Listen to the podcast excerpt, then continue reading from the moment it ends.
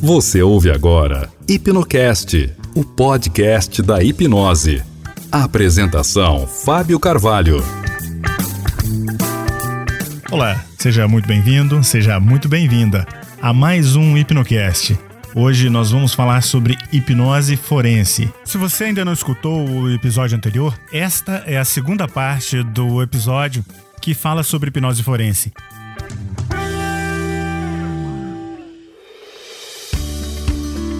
E para isso eu recebo a maior autoridade em hipnose forense do Brasil e talvez até da América Latina, Dr. Rui Sampaio, médico especialista em psiquiatria, em psiquiatria forense, psicólogo clínico, hipnoterapeuta por mais de 30 anos com formações em hipnose clássica ericksoniana e é o fundador do Laboratório de Hipnose Forense do Instituto de Criminalística do Estado do Paraná coordena cursos de hipnose clínica, auto-hipnose, é professor dos cursos de pós-graduação em psicopatologia forense e também é um palestrante internacional, participando não somente dos congressos de hipnose no Brasil, mas vários países pelo mundo afora.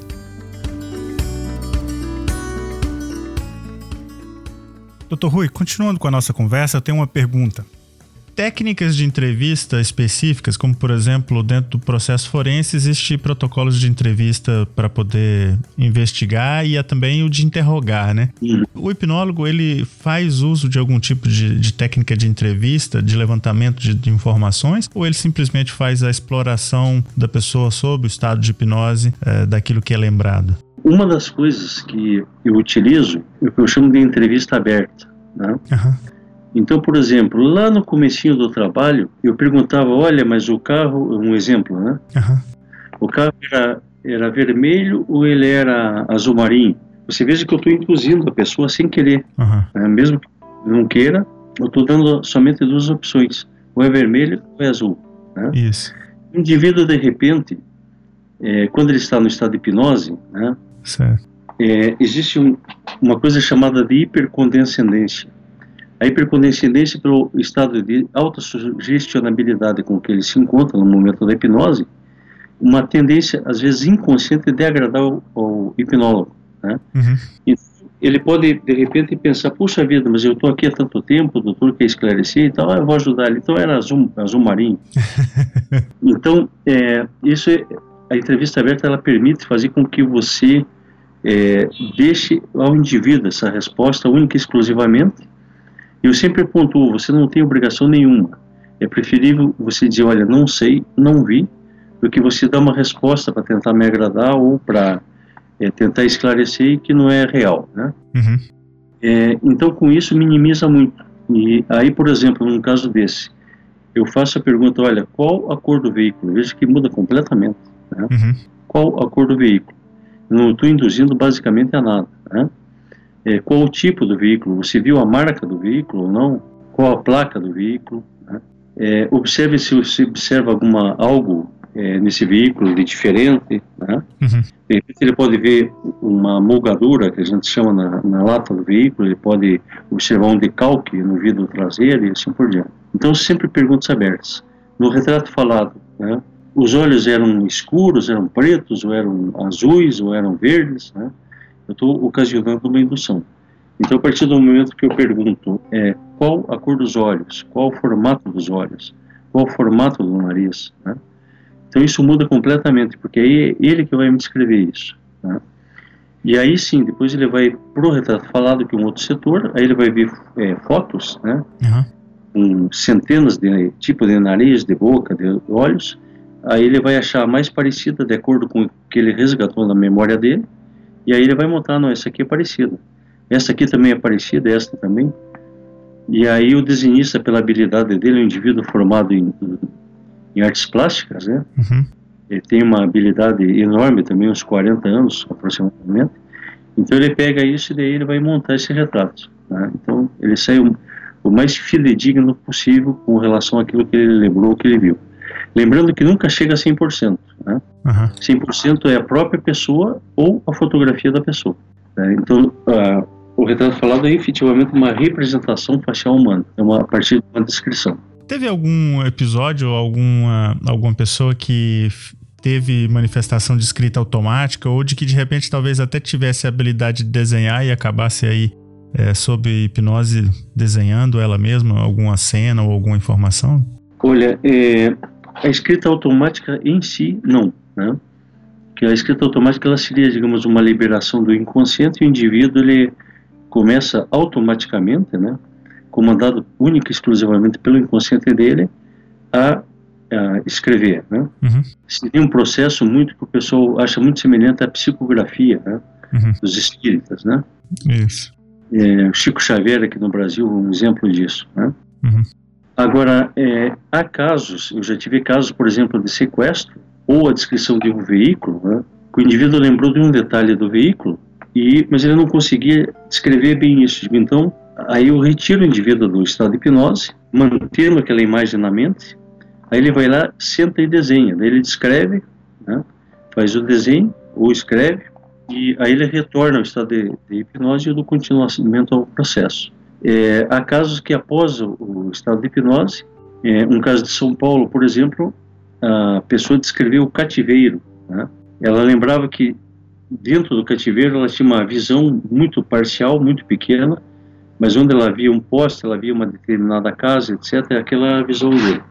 Então ele escreveu isso no, no cativeiro, a localização, mais ou menos, o, a descrição que ela fez, montou o retrato falado, porque os indivíduos tiraram a venda dele quando ele ia é, almoçar, comer, que levava o alimento para ele, montou o retrato falado, e isso tudo foi é, importantíssimo para o deslinde do caso, para esclarecimento do caso. Né? Uhum. Agora, é, em consultório, eu tenho uma experiência de aproximadamente 27 anos de consultório e nesses 27 anos eu trabalhei basicamente em dois casos com a escrita automática, onde dentro do estado de hipnose eu induzia a escrita automática, né? E um caso é, desse foi muito interessante porque o indivíduo ele não sabia é, o que fazer na vida em termos profissional, né? Estava quase formando em direito e ele fez o direito porque o pai ele era ligado à área de direito e forçou ele a fazer direito. É. Mas ele não queria direito. E daí ele ficou na opção entre é, ginecologia e obstetrícia, só que daí teria que fazer medicina. Uhum. Ele ficou entre assistência social e entre, se não me falha a memória, é, psicologia. E, então, dentro do estado de hipnose, eu peguei, coloquei uma prancheta no, é, nas pernas dele, ele num transe profundo, Aí fiz ali no momento adequado a liberação do inconsciente para ele começar a escrever e a pessoa perde efetivamente o controle motor, uhum. isso fica comandado inconscientemente. E aí ele começou a fazer rabisco, rabiscos e tal, e de repente ele fez é, assistente social, tudo disforme, as letras e tal, é, gratuito, que a gente chama, né? E aí saiu assistente social. E aí ele teve a certeza absoluta que ele queria ser assistente social e não advogado. Aí ele optou da seguinte forma: bom, já que eu estou no quarto ano de direito, eu vou concluir o direito uhum. Pelo meu pai e depois eu vou fazer assistente social. Ele fez assistente social e hoje está muito feliz com assist como assistente social, né, que foi a descoberta dele do inconsciente dele através da escrita automática. Esse aspecto do inconsciente é maravilhoso, né? Sabe que, é, falando disso, e aí até fiquei aqui com a dúvida. No, dentro do laboratório, lá você faz uso do pêndulo, de repente, para poder fazer esse resgate de, dessa conversa idiomotora com o inconsciente? A pessoa tem uma manifestação idiomotora, né? Como a pessoa teve da escrita automática, mas usando o pêndulo para poder indicar algum tipo de, de resposta eu utilizo lá no laboratório, dependendo do perfil da pessoa, se ela é muito ansiosa, se ela está muito traumatizada, então eu vario, vario técnicas, eu uso algumas técnicas diferentes, dependendo do padrão da pessoa, como ela se apresenta.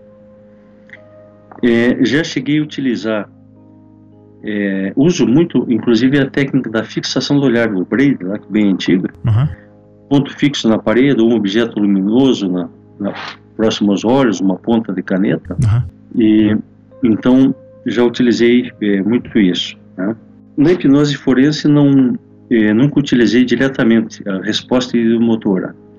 mas já é, utilizei isso em consultório. Ah. Em busca de uma resposta e tal, e não vem, o indivíduo não consegue acessar, então já utilizei através de uma resposta sim ou não, de acordo com o balançar ali do pêndulo, né? Então já utilizei isso. E de repente o indivíduo se convence da resposta dele. Na verdade, são micromovimentos que partem do inconsciente também. Né? Agora, você tocou num ponto importante.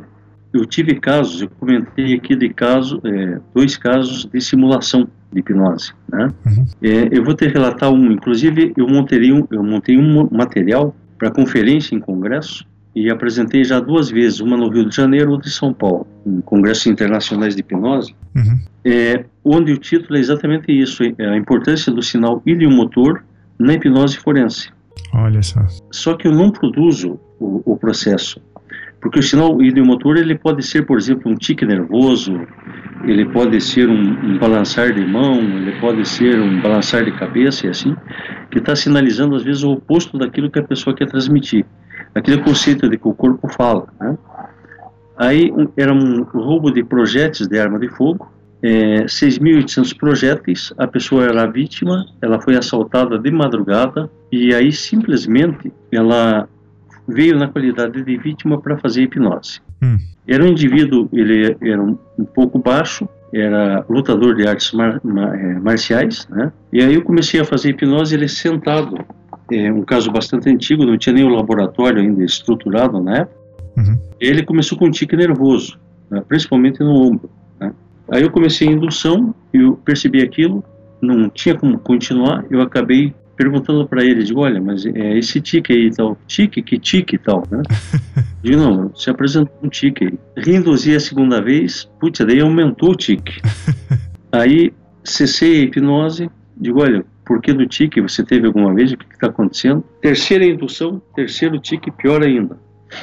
Bom, aí eu comecei a desconfiar, esse indivíduo deve estar, tá, esse tique está querendo me mostrar alguma coisa. É, um outro detalhe, o indivíduo não entrava em hipnose, ele não estava entrando em hipnose.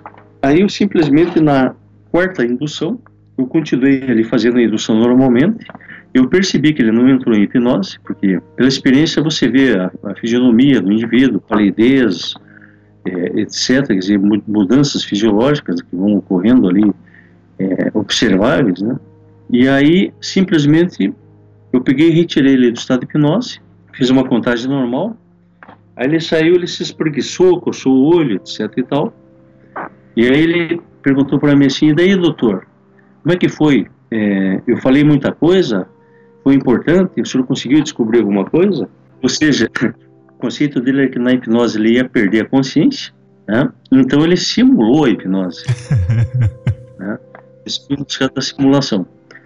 E aí, como a gente sabe que na hipnose não há perda de consciência, mesmo sonambúlico, e ele não entrou, não tinha reação nenhuma, desboço de ter entrado em hipnose, isso me chamou a atenção. Eu estava é, delegado da delegacia de furtos e roubos na época, e eu passei para ele essa informação, né? E aí o delegado achou, deixa comigo, já desconfiava de alguma coisa. Levou ele para a delegacia, e lá daí você sabe que hipnose lá é outro tipo, né? É. ele acabou confessando, né, que efetivamente ele, ele roubou, ele simulou todo o roubo, né, é, que teria sido assaltado, abordado de madrugada, etc., uma via rápida aqui em Curitiba, quando na verdade ele vendeu isso, eles acharam até o receptador, que era uma pessoa de Guaratuba. Olha só aqui no interior do Paraná, litoral. Então acharam o receptador, tudo, quer dizer, na verdade eles tinham se apropriado de 6.800 projetos de arma de fogo. Então, esse caso, é, eu mostro em conferências e tal, esse, além de outros muito interessantes, a importância do sinal de motor, de repente, me levou à identificação e elucidação do caso. Quer dizer, uma mentira deslavada, onde a pessoa saiu de vítima na condição de réu e já preso praticamente. É, aqui nos Estados Unidos tem uma, uma, frase que é The devil is on the details, né? Que, na verdade, assim, o diabo tá nos detalhes, né? É, porque, porque... E o sinal idiomotor é justamente isso, né? Essa, essa, essa nuance do detalhe que fica uh, evidente quando você sabe fazer esse tipo de, de análise, né? Exatamente. A situação muito interessante. Doutor Rui, uma, uma, assim, eu sei que a gente está fazendo uma conversa aqui sobre a hipnose forense e aí, é, normalmente, quando a gente fala das técnicas, né, quando nós falamos, por exemplo, até do nível de transe, para a hipnose forense faz diferença ter que alcançar um nível profundo ou um nível superficial da hipnose? É, faz diferença. É, transe hipnoidal leve, esqueça. Basicamente, você não consegue um resgate de memória. Né? Então, ela, ela ocorre é, geralmente a partir de um transe médio. Uhum. Né? Em torno de 70% da população, estatisticamente, entra. Então, a partir dali, você já consegue uma hipermnésia. Agora, quanto mais profundo é o transe, melhor o resultado. Olha. Então, se você pega um indivíduo em transe profundo, poxa, isso melhora muito.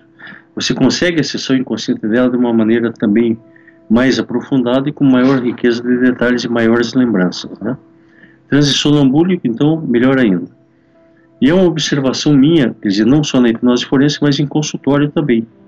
Quando você vai fazer um tratamento, né, o tratamento num transe médio, o indivíduo que chega no transe médio e para, uhum. ele pode obter resultados, mas ele vai ser mais longo, mais demorado do que o indivíduo no transe profundo. Então existe uma correlação entre a profundidade do transe e os resultados também, até em termos de, de psicoterapia.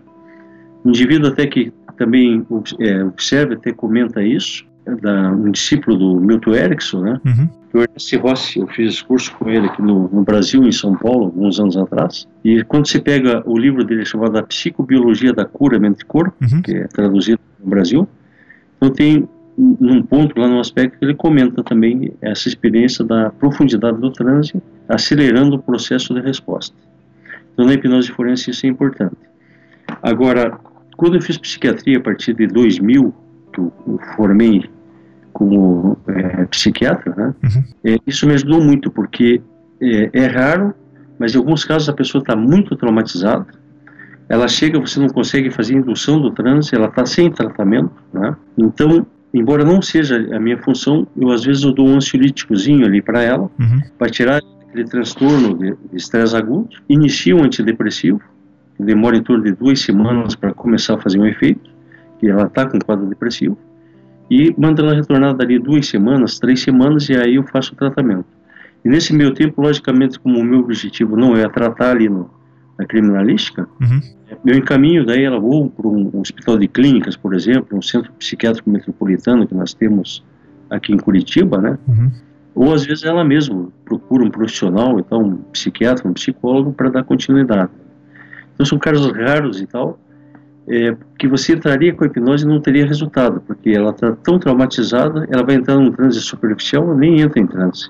Aí, com o auxílio da medicação, colocando ela, digamos assim, num, num processo é, saindo daquele estresse agudo, aí você começa a obter um bom resultado. Ah, isso indica uma preparação para poder trabalhar o transe, né? Exato. E eu imagino que da forma como a gente conversou agora há pouco a respeito da preparação em transe, né? Da preparação através da técnica de, de, de condução e de entrevista, né? Aquele tipo de pergunta aberta e tudo. Hum. Então são vários níveis de preparações ao longo de todo o processo da hipnose forense, né? Esse protocolo eu eh, desenvolvo e descrevo bem isso, são 16 páginas, né? Que está nesse livro que eu comentei geralmente uh, chega a pessoa, ela pode chegar sozinha ou acompanhada, né? Às vezes vem acompanhado com o pai, com a mãe, com o irmão e tal, até por segurança, principalmente nos casos de estupro, né? Uhum. maior segurança. Eu tenho no laboratório uma sala espelhada, de uma via só, então pode, de repente, se a pessoa insiste ou ela quer, que a mãe participe, ou o pai, eu geralmente evito, porque são situações traumáticas, né? Uhum. Mas vamos pegar um exemplo aqui de um delegado, um investigador, ele está investigando o caso e para ele é importante os dados. Então ele fica na salinha, eticamente a pessoa sabe que está sendo observada, só que de lá ela não vê, ela vê espelho, né? Então ela acaba esquecendo, fica bem à vontade e aí eu faço, faço o, o trabalho todo, né? Uhum. Então basicamente é, é, isso. Na verdade, nessa conversa nossa sobre preparação, né? É, demonstra essa importância da preparação em vários momentos do, do processo da hipnose forense, né? Uhum. Que talvez vai além até da, da, da simplesmente utilização de uma técnica para hipnotizar, né? Porque no final das contas o hipnotizar em si é a parte talvez até mais fácil, eu imagino, né? É verdade. É, tem, tem, que ter muita percepção, muito tino para a questão. Você tem que estar bem informado. Então, geralmente a delegacia ela me manda o, o BO, que seria o boletim de ocorrência, ela me manda cópia do processo, os pontos principais, depoimentos da vítima, testemunhas e tal. Então, eu leio isso, me entero bem do fato. Aí, a partir disso, eu faço uma entrevista uhum. inicial, pessoa, para descartar até, de repente, a, a, raro também, mas uma situação que não possa ser usada hipnose. Então, vamos é, pressupor, então, que você pega uma pessoa que ela faz tratamento psiquiátrico um quadro psicótico. Então, já não seria recomendável você fazer, porque você vai mexer com emoção, etc e tal, e pode de repente reavivar até um quadro psicótico, né? Então isso é importante. É raro isso, mas é, então eu faço uma anamnese médica, a entrevista, aí ela vai me fazer um relato do, do fato do acontecido, é, dia, horário, onde aconteceu, as circunstâncias que aconteceram. É, aí eu faço uma devolução para ela no sentido de explicar a hipnose, um rapport. Né? Esse rapport é extremamente importante eu diria que 50% facilitador do processo hipnótico, né? Uhum. Então você vai retirar o medo, receio, fantasias e tal com relação à hipnose. Explica o que eu vou fazer, como eu vou fazer, o que eu vou conduzir. Então isso dá uma, muita confiança à pessoa. Aí ela sai da, da mesa, ela vai lá para uma cadeira, tipo cadeira do papai, poltrona, né? Confortável. Uhum. Pode ser reclinável. E ali eu começo a indução. Né? Escolho uma técnica, começo a indução. A partir dali eu começo um processo de rememoração do, dos fatos, do crime. Né? É, isso, quanto mais profundo o transe, melhor. Uso técnicas de aprofundamento. E aí sim, é, ela vai começar a me fazer a descrição. Né? Se eu perceber que ela está num transe profundo, ela pode me falar durante o transe. Isso não vai alterar, ela não vai quebrar o transe. Agora, se ela está num transe médio, por exemplo, eu faço ela reviver a situação toda mentalmente, aí eu entro com sugestão pós-hipnótica, retiro ela do transe e aí ela vai me fazer o relato após o transe. Uhum. Porque isso, tecnicamente, isso ao longo dos anos eu, eu, eu senti na experiência, né, que de repente a pessoa falando, mas ela não está num transe ideal para falar. E aí isso mexe é, com ela e faz com que ela saia do transe. Correto. Né? Quer dizer, aí você acaba perdendo o trabalho todo, tem que reduzir tudo novamente e tal. Então, às vezes ela não fala durante o trânsito, dependendo, e dependendo ela fala durante o trânsito. E trabalho muito com a sugestão pós-hipnótica, para manter na mente dela aquilo que há interesse para o esclarecimento. Detalhes de olhos, nariz, boca, etc., que seria por retrato falado, uhum. chama-se triângulo do rosto, né, que é essa, esse triângulo, olhos, composto de olhos, nariz e boca. E aí, feito isso, eu faço, sento, dei uma pós-entrevista. Ela senta novamente, né, escrivaninha, cadeira, ela vai fazer um relato aí do que ela lembrou, do que ela lembra, dos detalhes e tal. Aí, após essa pós-entrevista, eu encaminho ela para o setor de retrato falado, para montar um retrato falado. Ou se for um caso que não envolve retrato falado, aí eu já tenho os elementos para fazer um relatório, um, uhum. um laudo, a gente vai transformar isso agora num laudo de descrição por hipnose, e aí isso vai para a delegacia, ou vai para juízo, promotor e assim por diante. Basicamente esse é o processo todo. Parece muito simples, né? Uhum. Mas é um processo que ela, no mínimo, no mínimo, é duas horas. Uhum. Esse processo todo, duas, três, quatro horas, dependendo da, da extensão do que vai ser é, trabalhado na, na sessão.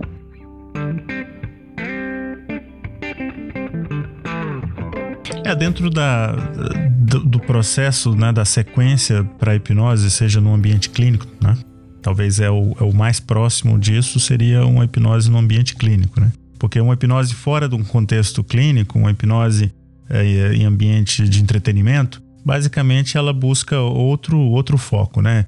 É a produção do fenômeno e manter a pessoa naquele fenômeno ali durante um certo período de tempo. E não necessariamente existe um protocolo sequenciado ou de, ou de, de preparação prévia que vai mais além do que simplesmente uma, uma conversa inicial e a colocação da pessoa no, no ali no, no, no, estado, né? Do fenômeno, no transe hipnótico, eu diria. Mas é, eu vejo uma semelhança muito próxima com a, a hipnose clínica, né? Desde uma perspectiva de que há um, uma atividade preliminar de entendimento do, do contexto, do histórico, hum. é, talvez aí na, no ambiente clínico chamado anamnese, né, num termo mais é, terapêutico, né? Uhum. E depois, claro, essa fase da pré-indução, onde de repente existe ali uma, uma validação do grau de profundidade também que aquela pessoa pode estar alcançando, da, da, da reação dela, a resposta dela com relação às técnicas da hipnose. É, depois a fase da indução.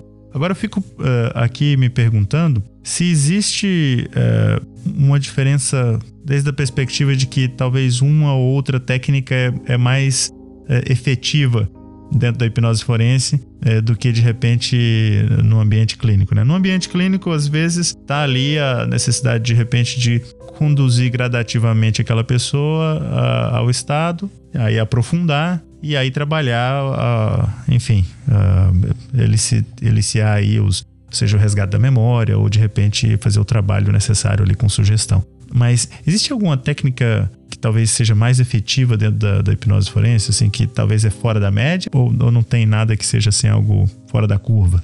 Falando em, é, falando em termos de técnica de indução, ela não existe, digamos assim, é, uma técnica padrão, né? Uhum. Eu utilizo muito, é, às vezes um relaxamento progressivo, às vezes uma técnica de fixação do olhar, eu uso bastante. Uhum. É, uma técnica de uma contagem regressiva, porque eu, eu busco o indivíduo fazer o foco, né? Para ele não se dispersar, inclusive em termos de concentração. E ele vai contando mentalmente enquanto eu vou falando. Uhum. Então isso faz com que você pegue e busque a concentração dele num objetivo que é a contagem, enquanto isso a sugestão ah, o consciente, digamos assim, faz uma liberação para que a sugestão ela entre de uma maneira mais eficaz. Né? Uhum. Então, essa é, é, um exemplo. E uso outras técnicas, até a própria técnica da levitação no braço, se for uma criança, por exemplo. Então, técnicas não têm assim muita diferenciação. Eu diria né, que é pior na hipnose forense do que no consultório, a questão da indução porque geralmente chega a pessoa ela chega traumatizada ou pouco ou muito, né? Uhum. É, apreensiva, com ansiedade, às vezes com medo da hipnose também, né? É, então tudo isso, por isso se prepara todo esse bom rapport e tal. Agora, o que faz uma uma diferença é quando eu faço uso técnicas de, de aprofundamento, né? Uhum. Então eu cavalgo algumas técnicas. Então eu não uso somente uma técnica então o indivíduo está com uma certa dificuldade, eu pego uso uma técnica de aprofundamento, de repente uso outra técnica, de repente já coloco uma outra técnica, e isso faz com que ela de repente consiga um aprofundamento maior, porque já no consultório não, não, não é dessa forma, né? Uhum. É, apesar de eu ter o curso de formação em hipnose ericksoniana, eu fiz é, com o Zeig, fiz com o fiz com o Paul Adler e uhum. fiz também com o Rossi. Né? Uhum. E apesar de, de gostar de técnicas, utilizar no consultório de vez em quando, na hipnose forense ela não é uma técnica tão produtiva. Por que isso? Porque até para a compreensão da pessoa é, é difícil. Uhum. Né? Você começar de repente é, com alguma história, com algum contexto ericksoniano, e a pessoa está ali no sofrimento, quer esclarecer o aspecto, não é um tratamento, né? Então eu sinto uma certa dificuldade nessa, nessa questão. Né? Embora já usei até agora há pouco tempo, é, no caso de uma criança de 9 anos, né, aliás, em duas, dois casos diferentes, é, de crimes que a única pessoa que presenciou foram é, essas duas crianças, crimes diferentes. Por quê? Porque daí o contexto era propício. Uhum. Né? Então eu comecei a utilizar a imaginação da criança todo dentro do contexto ericksoniano elas entraram no transe e a partir do transe eu direcionei lá para a questão do crime, né? E já no adulto eu, eu sinto uma certa dificuldade, né? Na, nessa questão da ericksoniana. Então eu uso mais eh, técnicas clássicas efetivamente, são uhum. Assim bem objetivas, bem direta, sugestão de repente rápida, indução rápida. Exatamente. É, acho que também até faz sentido. Eu fico refletindo a respeito de, de repente assim, quando eu estou utilizando uma linguagem hipnótica, é, se eu for mais, se eu enveredo mais para uma linha uh, ericksoniana, mais conversacional, é, mais metafórica, uh, e se eu construo muita metáfora, se eu uso muito de imagem para poder, enfim, trabalhar ali a hipnose, eu imagino que isso também poderia facilitar a criação de falsas memórias, né? Sim. É, talvez poderia ter uma tendência de, de gerar algo aí, né? Sem dúvida. Porque a, a pessoa pode, de repente, ela pode entrar num transe profundo e de repente começar a misturar as situações. É Eu acho que a possibilidade de indução ela é maior do que uma técnica direta. É, né? E nós chegamos ao final da segunda parte do episódio sobre hipnose forense com o Dr. Rui Sampaio. Este é um programa que foi gravado com quase duas horas de duração. Então você pode ter certeza que os próximos episódios vão trazer a continuidade dessa conversa e também eu tenho certeza que você vai gostar muito do que vem pela frente. Muito bem, este foi mais um Hipnocast e eu quero agradecer mais uma vez por você fazer parte aqui da nossa comunidade de Hipnocasters. É verdade, lá no telegram.me barra Hipnocasters nós temos um grupo de ouvintes aqui do Hipnocast que estão bastante ativos e que estão lá compartilhando ideias e continuando a conversa que nós temos aqui através do podcast. Vou te fazer mais um pedido para que você possa compartilhar nas redes sociais com seus amigos, através do Facebook, do Instagram enfim, de todas as redes sociais que você faz uso e levar essa mensagem adiante para que outras pessoas também possam conhecer o nosso podcast, possam escutar o Hipnocast, o podcast da hipnose. Um grande abraço e até o próximo episódio. Você ouviu o Hipnocast, o podcast da hipnose.